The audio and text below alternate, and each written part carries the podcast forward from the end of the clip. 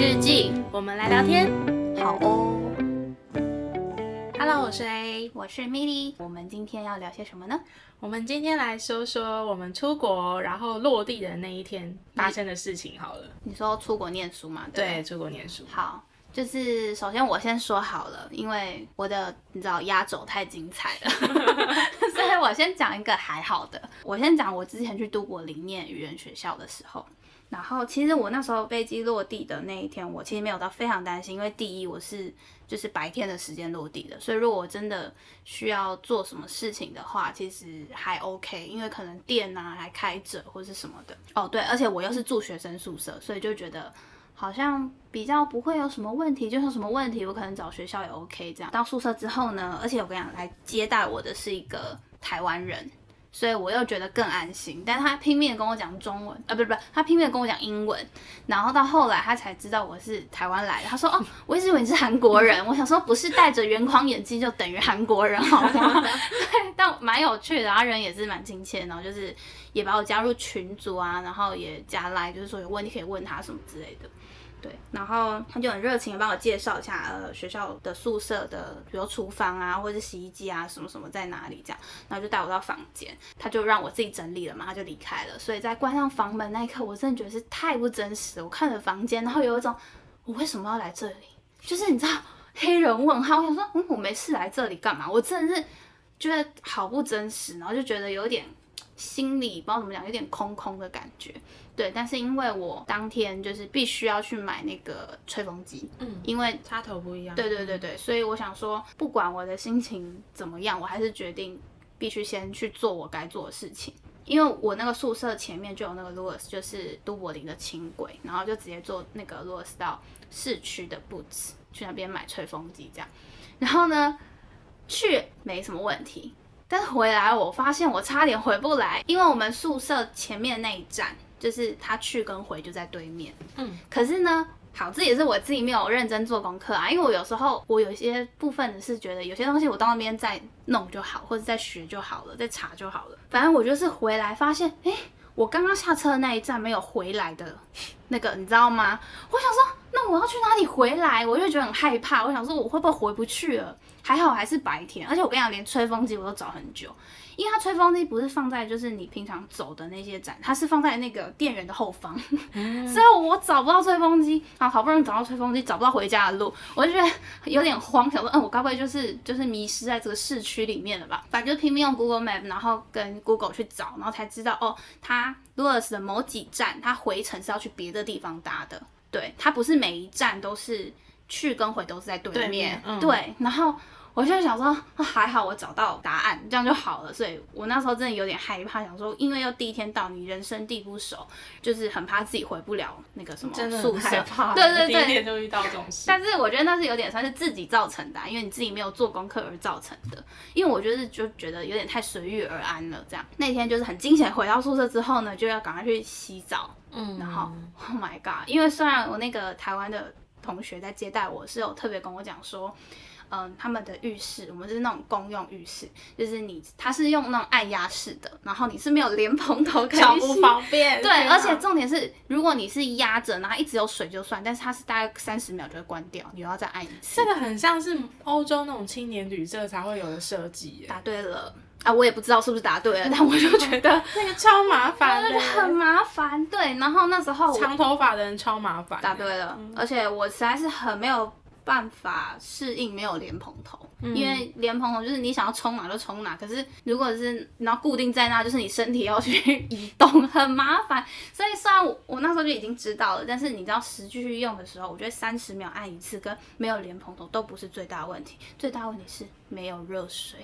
你知道那有多崩溃？你坐了十几个小时飞机，你只想要做一件非常平常的事情，就是好好洗个澡，嗯，然后有热水的澡，也不要多烫哦，我温水就可以，我要求没有非常高哦，都没有，然后我就觉得哦太崩溃了，然后用赖问那个同学，可是他没有及时的回复我，那我也不想等了，因为我太累了，所以我就随便匆匆，然后就上床睡觉了，结束了我的第一天。所以我第一天其实嗯记忆中不是非常非常的好。但是还 OK，因为呃没有比较没有伤害，对我们等下就可以知道为什么这个还算还 OK 的程度这样。可是我记得你在爱尔兰的第一天还蛮受伤，是因为事后大概过了两三天，我们有聊天，嗯，然后呢，因为我们就是克服了时差，晚上聊天这样，嗯，你那时候跟我讲讲，你就直接在电话另一头大哭，哎。就是我那时候就想说，天哪，好可怜哦！就是好不容易，就是辛辛苦苦到那边，然后结果没有热水。对啊，我只是想要洗个澡都不行哎。对啊，但是。可能也因为我现在是回头看了，然后又觉得有发生更可怕的事，就是突然觉得那个嗯好像还好。加拿大的部分，对。那你要不要先分享你？好啊。那回想起我到布拉格的第一天，因为其实我原本出发前，我对我的英文呃能力是非常没有自信的。嗯。然后我一直很担心说，天哪，我会不会没有办法跟当地的同学。嗯，聊天呐，或是沟通什么的。那因为其实我申请的那所学校，它是布拉格理工大学，嗯，所以我们是简称叫 CTU。那 CTU 这间学校，它有非常完善的，就是 body 的这个制度，嗯，这就是每一个国际学生，他可以配一个就是 body，基本上应该都要配到，然后就是可以呃，等于是看每个 body 愿意做到什么程度，但基本上会愿意去接机。所以呃，我那个时候不太担心，说我到了机场之后我要怎么样去学校，因为这算是我第一次到国外去生活嘛，所以我也是蛮担心，也蛮紧张哦，就是要见到我的 body 了，就蛮紧张。虽然我们前面有透过一些 email 或是 WhatsApp 来做沟通，嗯，对，那感觉他英文就是超好，然后我就很担心他没有办法很明确的知道我想要表达的意思，嗯嗯，对，所以在第一天的时候，那时候到第三段航程，我已经开始紧张，说等一下我有个问题，嗯，你的 body 是什么人呢？他是捷克人，所以巴迪通常会是捷克人吗？对，会是由当地就是 CTU 那一所学校的学生，他们会组成一个像学生会的概念，然后他们会提供国际的交换生。嗯，比如说帮助。他们熟悉当地的环境，他们有非常多的活动，嗯，然后非常嗯完整的规划前七天要做什么事情，然后在学期初安排什么活动，嗯学期中圣诞节一直到结束，对国际生有他的规划在，对，所以一开始其实我不太担心，但因为还是会有点紧张，对，那我的 body 叫做 David。那我就 遇到事情，我就跟 David 约，就是我们在布拉格机场，就是见面。然后他一看到我，就是他就说：“我以为你会有更多的行李，因为我只有一个，然后是三十公斤。可是其实光一个就非常重了。嗯，所以其实我后来觉得，他虽然这样讲，但是他就说他要帮我拿嘛。嗯，那一开始我就当然就觉得很客气，就说没关系，我自己来就可以了。嗯嗯。但是我开始后悔讲出那句话，因为他原本说他要开车来载。但是后来他就是搭了公车来，他就是陪我搭着公车回学校去。然后因为一路的路都非常的颠簸，所以那个行李箱就一直在公车上面要滑来滑去，滑来滑去。然后我光靠脚，而且我们没有位置坐，慢的，所以我光靠脚真的很难顶住那个行李箱。哦，对，后来是他，因为是一般的公车嘛，不是那种还有专门放，他不是什么机场巴士那种，所以就是后来他就是看我非常的吃力，其实我腰已经快闪到了，但是他看我非常吃力，对，然后他就是一把就把行李拿过去，可是就算是他就是人高马大的那种捷克男生，还是蛮吃力的，因为真的蛮重的，对，那好不容易我们就到了学校，然后一路上都是石子路。就是也跟我想象的一样，很难撸哎。对，然后我的行李箱是新的，每被撞一次我就有点心痛。但是我这边要告诉大家，行李箱就是要拿来装的，不要心痛。对啊，真的。然后后来我们就好不容易到了宿舍，嗯，然后因为我的宿舍是我其实原本就有心理准备，它很烂，但我没想到烂到那个程度，因为我们有先爬文嘛，网络上很多人分享，然后 CTU 它基本上有分。会给国际生住的大概分三三个宿舍区这样，然后我们是被分配到山上的，嗯嗯嗯，一个叫做 Strahov 的一个区域的一个宿舍，对，然后那一个宿舍它一进去就让我傻眼，我原本在 Google 照片上面看已经觉得很可怕了，嗯，但是呢，实际看我又更傻眼了，因为我被分配到的是像 Ground Floor 的那种，很像地下室，很阴暗，嗯，一下去就是有点无止境尽头那种走廊，很阴暗很灰暗，然后。呃，不会潮湿，但是就是很暗，很像我们那种地下室停车场的那种感觉，就是有那种氛围在。嗯。对，然后灯光又有这样闪烁啊不明，这样就很像鬼屋，感觉突然它就会全部暗掉，感觉会有什么鬼故事发生这样。对，然后当地的学生就戏称它是监狱，就是很很惨就对了。然后一开始就是入历经了一连串的入住手续，然后包含填很多的表格啊，然后其实上面都是捷克文，你也看不太懂。然后还好有 body 就是帮忙，嗯，然后填了很多手续，无止境的等待。因为我还有个问题，接待国际学生，可是他的表格不会有英文哦，他会有几个单字是英文，但是也有很多部分都是捷克语。是哦。然后其实就算它都是英文好了，因为我刚提到就是我出国前我对我的英文是没有太大的自信的，所以其实一开始看到一堆英文你会有点慌。对我来说，可是我觉得还是会比捷克文好一点。对捷克文真的超难的。对啊，我想说之后我接下来跟大家分享我去学捷捷克语的小捷克语的小故事。然后那时候就是。光是要面对一大堆全英文的表格，我就已经有点紧张。全捷克文，呃，全英文、全捷克文啊，对，好，然后反正就是好，反正就是 非母语，OK 吧？就是有的英文，有的捷克语这样。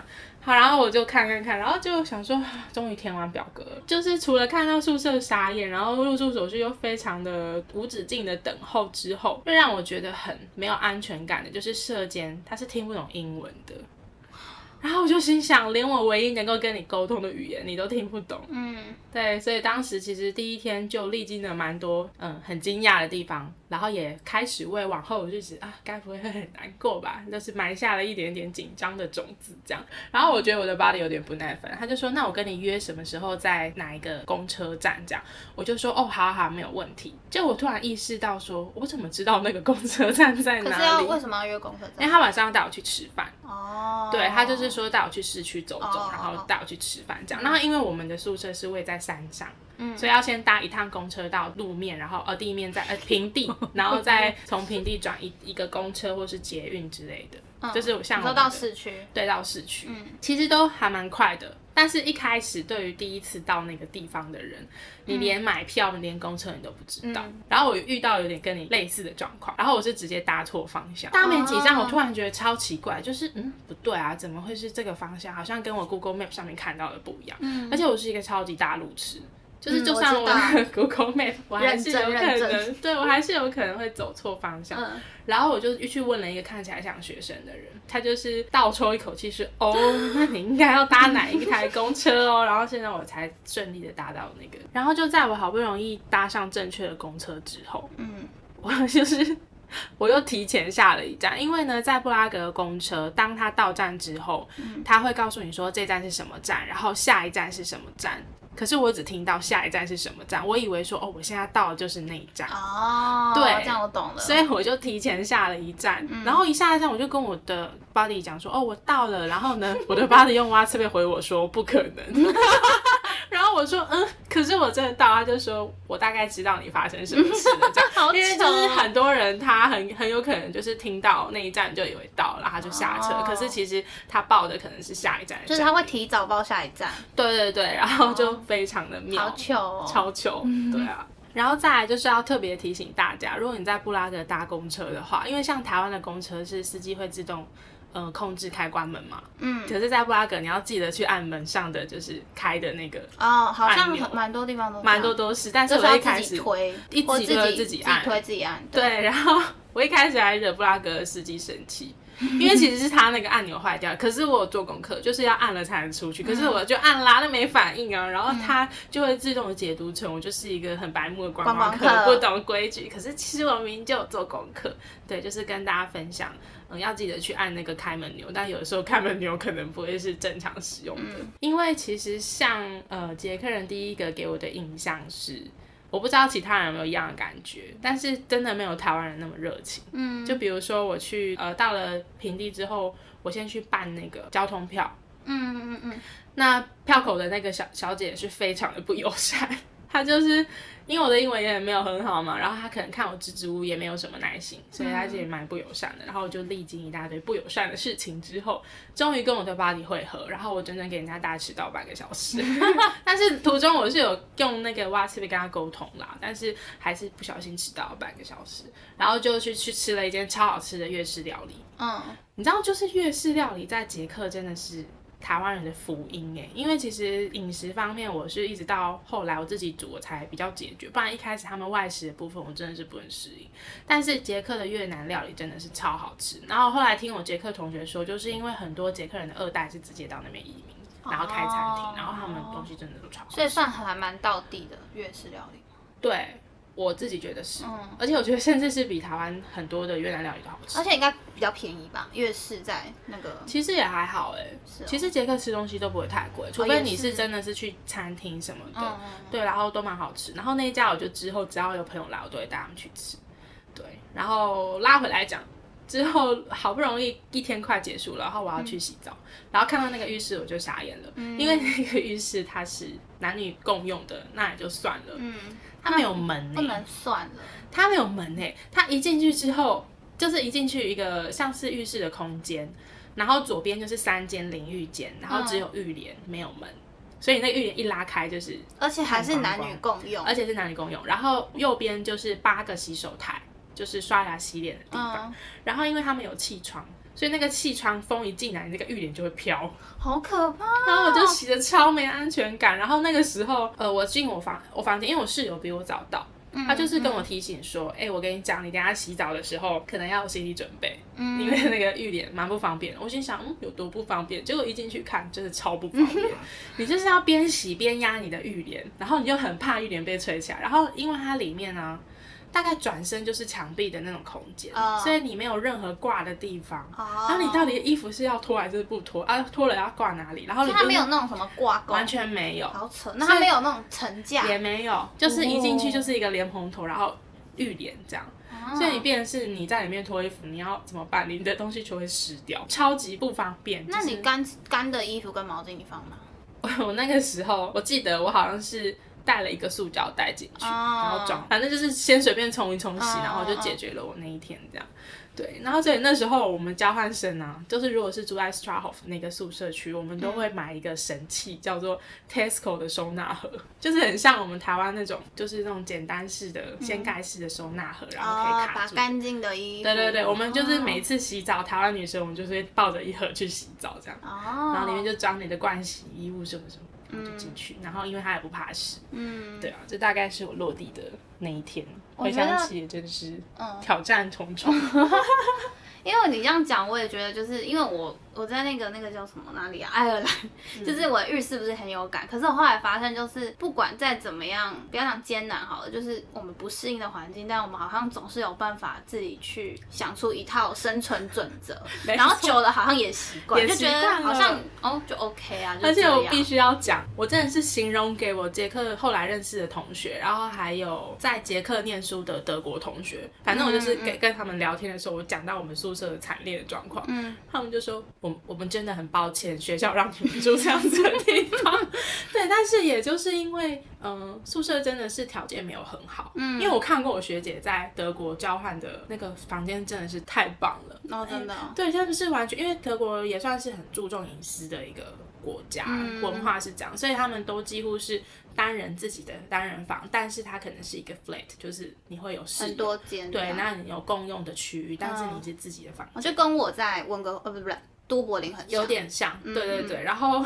但是我就回头看我杰克宿舍，真的觉得太惨烈。但它带给我什么样的收获，你知道吗？就是我回台湾再找住处的时候，我的标准降超低。哦，对，就觉得啊，这样子我们都可以了，这样好像已经蛮好了，这样很棒了，已经偏高级了。小，但我有自己的浴室，OK 啦。嗯，还有挂钩，还有挂钩，标准的话变很低了。何尝不是一种成长呢？就分享给大家。那我们来说说看，你在温哥华好了。温哥华，各位听众，最惨烈的要来了。刚 刚前面两个都是还有地方住哦，你只是住的条件不好。哎，温哥华是怎样？差点就是没地方住。起飞的前一天就已经发生一个很大乌龙。呃，我这次是透过一个 homestay 的网站订房的，然后呢，我那时候就顺便订那个接机的服务。对，然后那个接机的姐姐她就。呃，在我飞的前一天传了 email 给我，然后问我说：“哎，你现在在哪里？